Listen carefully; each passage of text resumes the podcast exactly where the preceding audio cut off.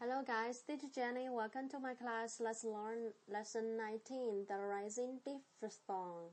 Ow. 大家好，我是 Jenny 老师。今天我们要学习的是双元音 ow ow。还是呢，学习一下发音方法。发音的时候呢，嘴唇呢先是张开，再向中间突出，也就是由这个音啊再滑下。呜，ow ow。记住啊，一定要是从两个音的转变来开始发的，ow ow ow。好，Let's learn the words. Bow, cow, vow, now, brown, out, doubt, mouth, south, sound。 从这些单词里面呢，我们可以总结出一个规律，就是说 o w 跟 o u 的字母组合呢，一般都是发 ou 这个音。接下来是我们的 phrases 短语：downtown, around the house, about, flowers, a brown tower, a thousand mountains。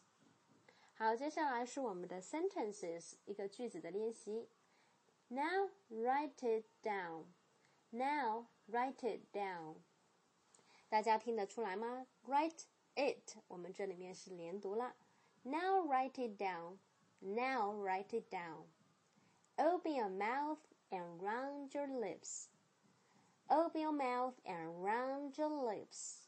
好，在这里 round your 呢，我们也把它连读，并且变音呢，变成了 round you，round you。 round your lips.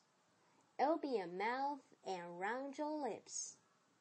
He shouted louder and louder to the crowd.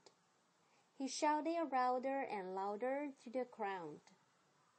He shouted louder and louder to the crowd. For passage，接下来是一个短文的练习。Cow, cow, Let down your milk for the hungry town，非常有趣啊！Cow, cow, friendly and brown, let down your milk for the hungry town. Cow, cow, friendly and brown, let down your milk for the hungry town. So much for today. If you learned something from this audio, you can subscribe to Mama Carol or you can just leave a comment.